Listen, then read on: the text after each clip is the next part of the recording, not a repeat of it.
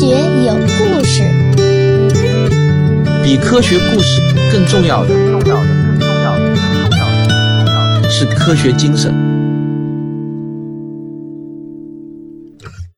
上集我们说到，医学家们千辛万苦，终于发现人流感病毒和猪流感病毒其实呢是同一种病毒，流感是可以在人和猪之间互相传染的。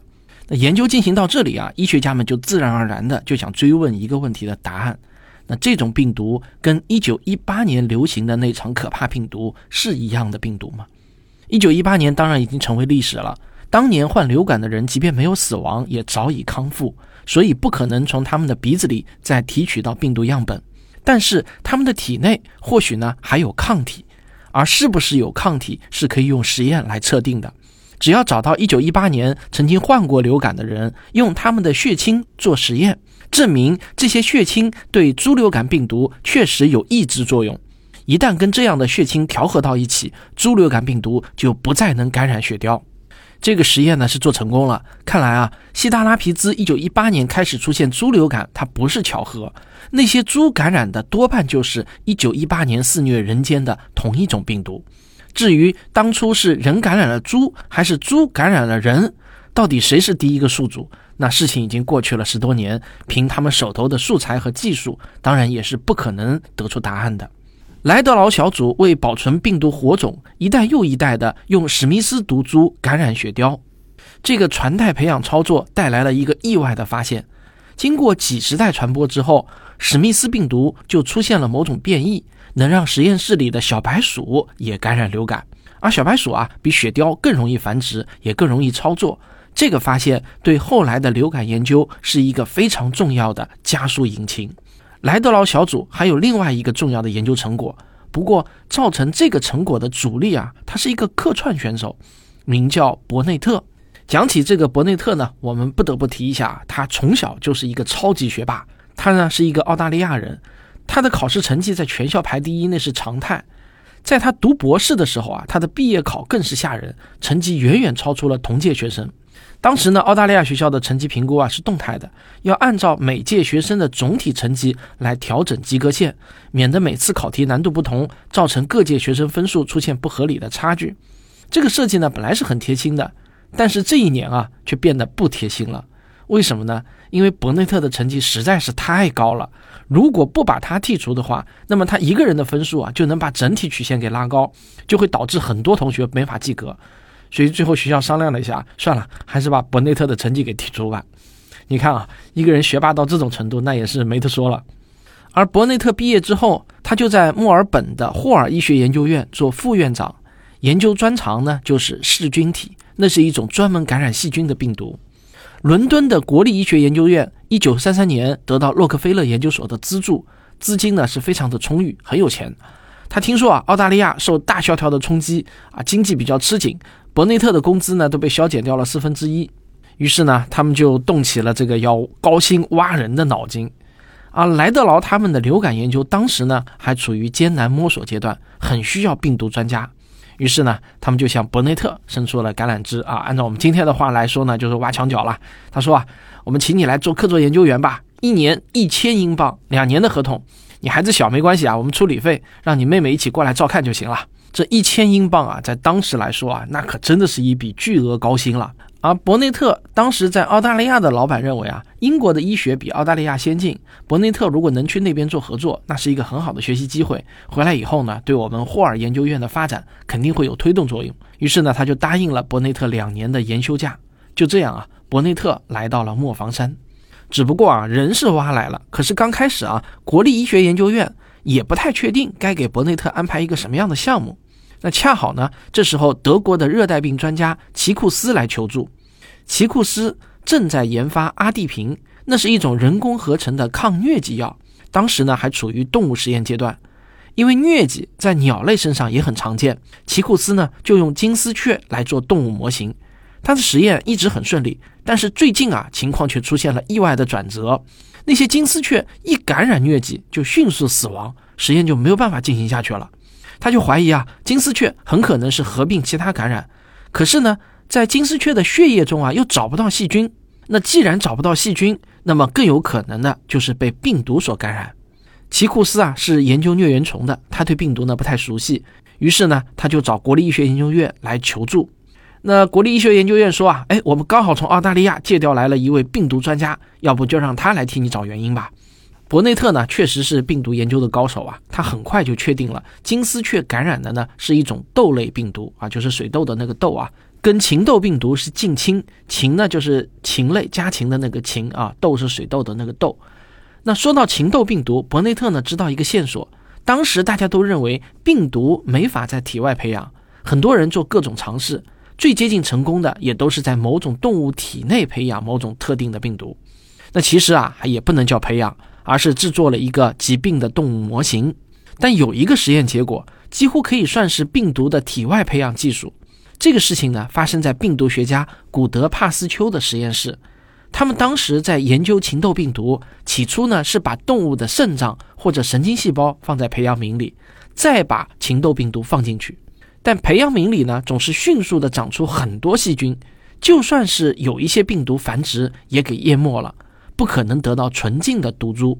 后来呢，古德帕斯丘就建议助手尝试一个新鲜的东西，什么东西呢？就是刚孵化几天的鸡蛋，可能他觉得啊已经孵化几天的鸡蛋里面的鸡胚可以算是一只鸡的雏形。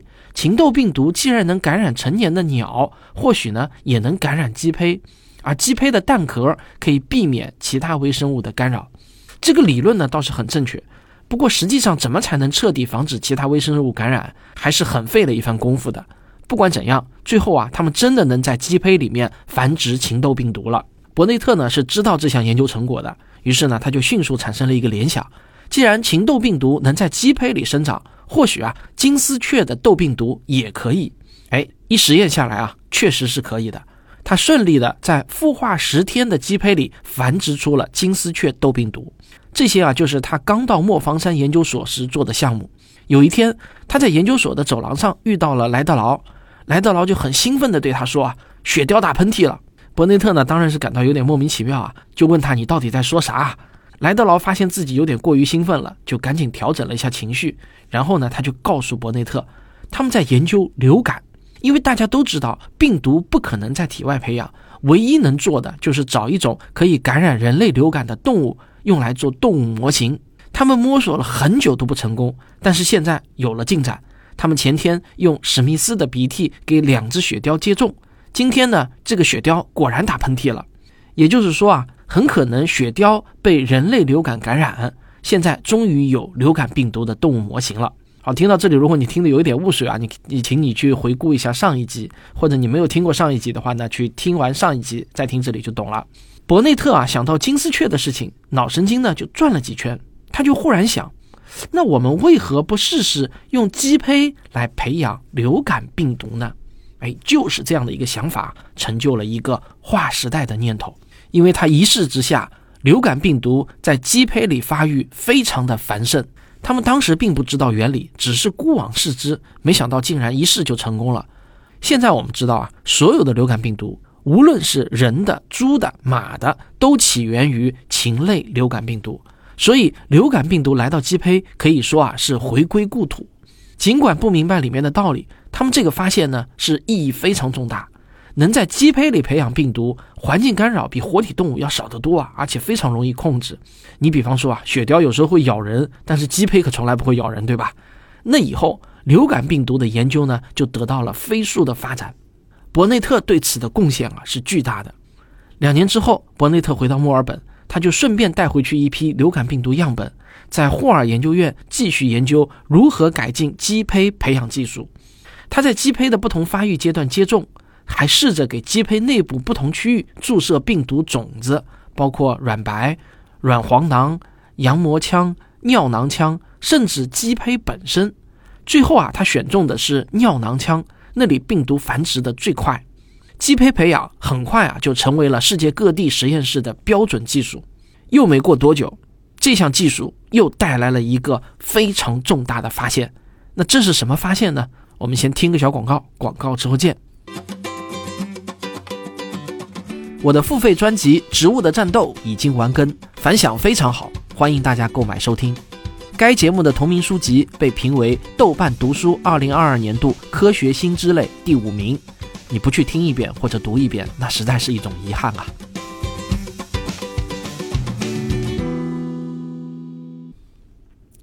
一九四一年，美国病毒学家赫斯特用鸡胚培养了一批流感病毒。接下来呢，他就需要从鸡胚的尿囊腔里吸取病毒。他把已经孵化了两天的鸡胚放在托架上，从气室那头敲开一个口，从这里可以看到尿囊腔里的液体变得浑浊，说明啊，里面已经繁殖出了大量的病毒。他用一根纤细的吸管插入尿囊腔，准备吸取带病毒的尿囊液。但这个时候呢，他的手啊不小心抖了一下，就刺破了一根鸡胚里的小血管，结果啊一股血液就立即渗了出来，像一朵小红云在尿囊液里弥散开。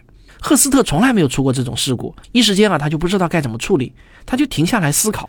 结果啊十几秒之后，他忽然发现那些渗入尿囊液的血液凝结成了细小的血凝块，然后沉到了尿囊液的底部。就这个现象啊，让赫斯特的脑子啊飞快地转动起来。当初安德鲁斯和肖普他们研究流感，要判断是不是真的存在流感病毒，用的呢是血清抗体加动物实验。比如说，遇到某个疑似流感患者，首先就需要用这位疑似患者的鼻涕给雪貂接种。如果雪貂出现流感症状，这算是第一步证明，但还不是充分证明。用医学行话来说啊，这只能叫做高度提示流感。而要更扎实的证明，必须手头有带抗体的血清。以往患过流感后来康复的人，血清里必定有抗流感抗体，这就是抗体血清。再用这样的血清跟那位疑似患者的鼻涕混合，然后再给一只健康雪貂接种。倘若这次接种之后雪貂不发病，就说明疑似患者鼻涕里的流感病毒被抗体精准抑制了，这就是更可靠的证明。这个方法有用。但至少需要观察两三天才能看到结果，而且雪貂发作的是不是流感，只凭症状还是有一定的可能会判断错误。赫斯特就想啊，如果血液遇到流感病毒就凝集，这岂不是一个很好的测试方法吗？要鉴定是不是流感病毒，那就把一滴血液滴进疑似病毒的样本混悬液里，发生凝集反应，那就是阳性。这种血液凝集反应非常的直观，肉眼就可以判断。而且只需要十几秒就可以看到结果，这简直太方便了。但是呢，这个理论呢听上去是很美好，但是他知道真能把这当做测试方法之前，还需要很多的验证。第一，是不是每次鸡胚血液遇到流感病毒都会凝集呢？他做了系统测试，这个答案是肯定的。不但鸡血，人血也一样，遇到流感病毒就会凝集。第二，血液遇到别的病毒也会凝集吗？他把当时能找到的病毒纯净株，包括天花病毒、狂犬病毒、黄热病病毒，全都试了一遍。结果啊，他发现这些病毒都不会导致这样的凝血反应，只有流感病毒会。就这样，赫斯特发明了流感病毒的血凝测试法。后来呢，他就和其他实验室的学者们继续改进这个测试，让它不仅可以确定是不是存在流感病毒，还可以测量病毒含量的高低，鉴定疫苗的效价。若是跟已知的流感病毒抗体配合使用，则可以鉴别不同的病毒亚型。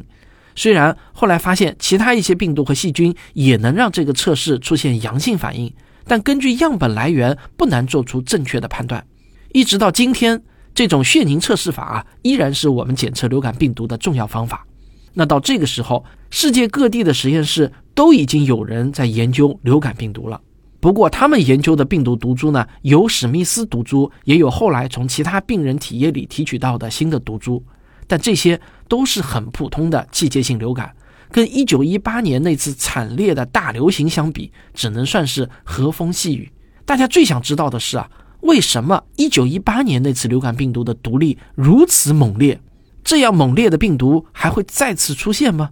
如果真的出现，人类又该怎么预防呢？要回答这些问题，那就必须要研究一九一八年的病毒毒株，而要做这个研究，手里就必须有一九一八年流感病毒的真本。可是啊，二十多年过去了，到哪里才能找到这种病毒的真身呢？一九一八年，肯定全世界啊到处都有这样的病毒在飘飞，但没人知道流感是病毒引起的，那时呢，大多数人都相信费佛的理论，认为流感嗜血杆菌是罪魁祸首。于是，研究流感的人都忙着从病人体液里分离这种杆菌，然后又费劲巴拉的给这种杆菌培养瘤种。谁都没想到，真正的病原体依然藏在那些被扔掉的病人体液样本里。更没有想到，应该把这些样本给保存下来。当然啊，就算当时有人想到了，以那个时候的技术呢，也没有办法保存。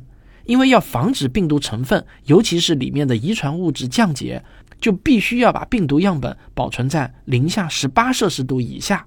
可是那个时候啊，并没有这样的实验设备。看起来啊，一九一八年病毒已经成为了历史，人类永远不可能再跟它见面了。但是呢，有个人就居然不服气，他想打破这个僵局啊！这个人的名字叫赫尔廷。赫尔廷是一位瑞典人，他的父母很有钱，自视甚高。他就很重视小赫尔廷的身份教育，试图让孩子珍惜自己的高贵地位。但没想到啊，这番灌输反而起了反作用。小赫尔廷从小就对上等人厌恶加鄙视。他十岁那年呢，父母离异，把他过继给了一位名叫奈斯隆德的医学教授。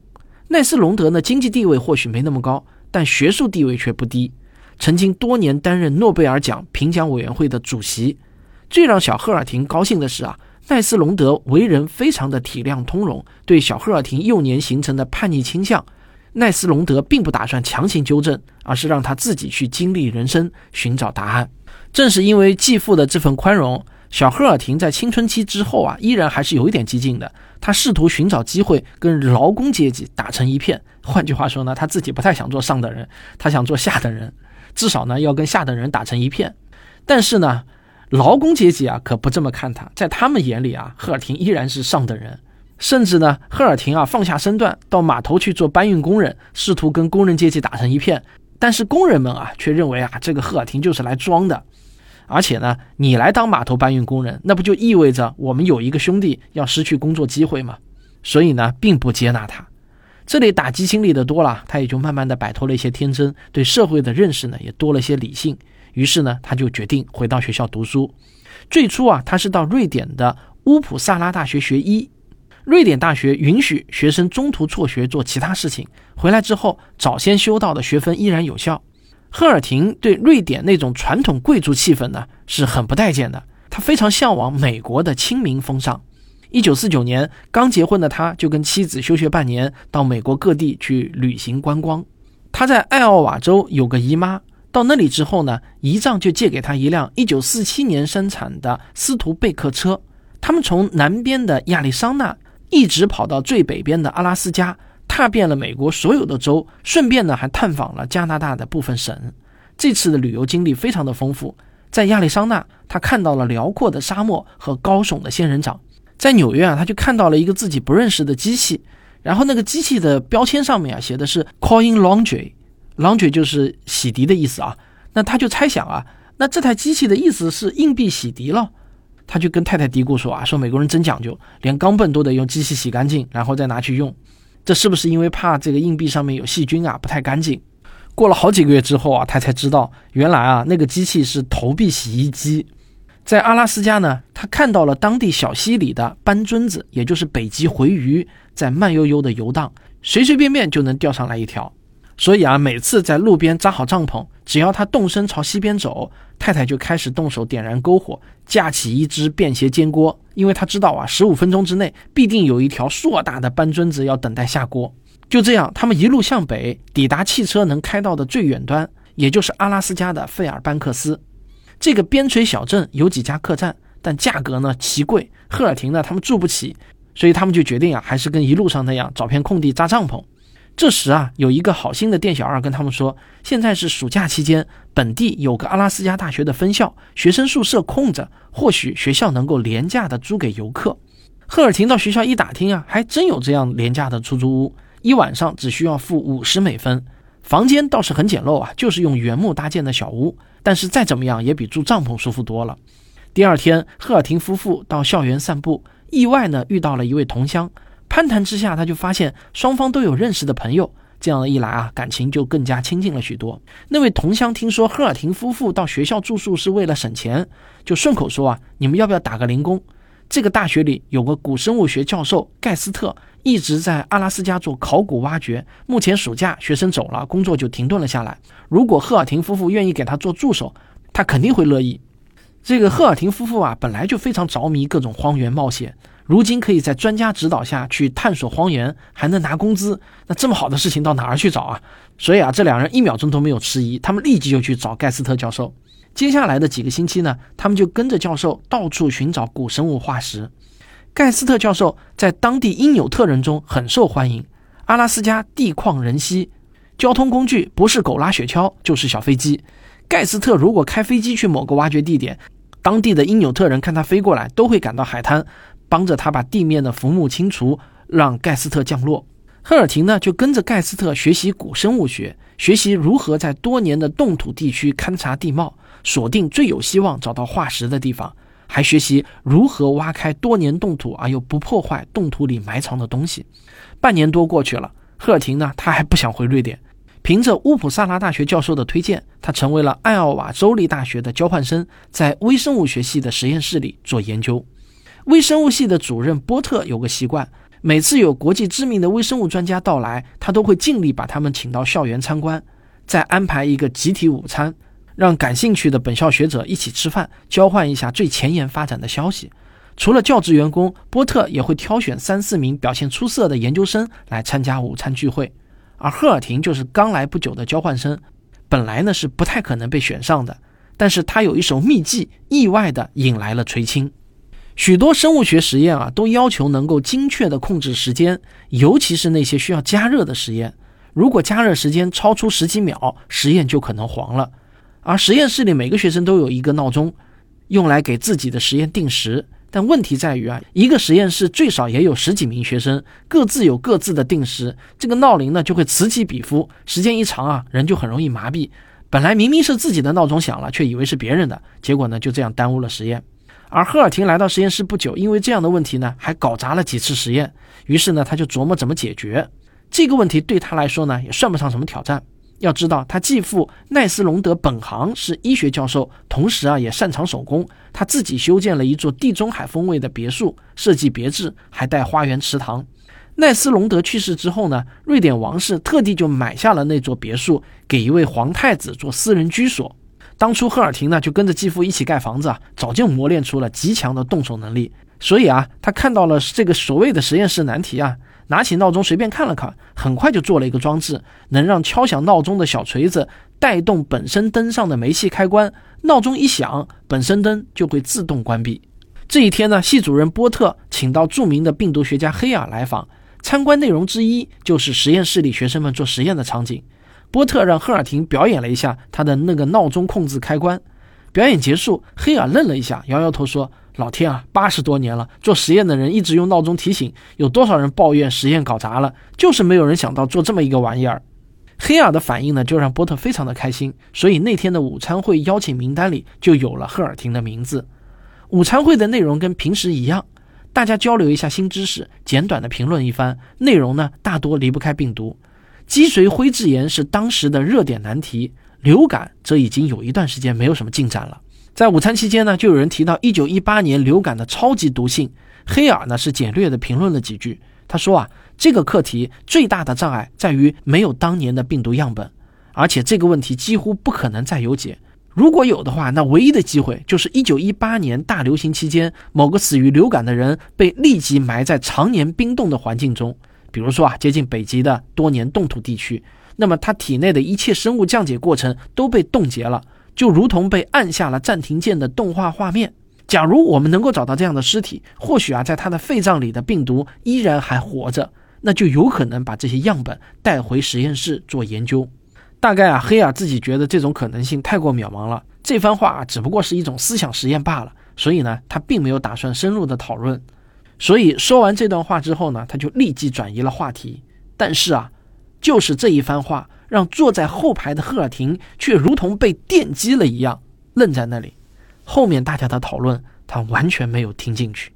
那么，预知后事如何，医学有故事，我们下期接着聊，后面的故事更精彩。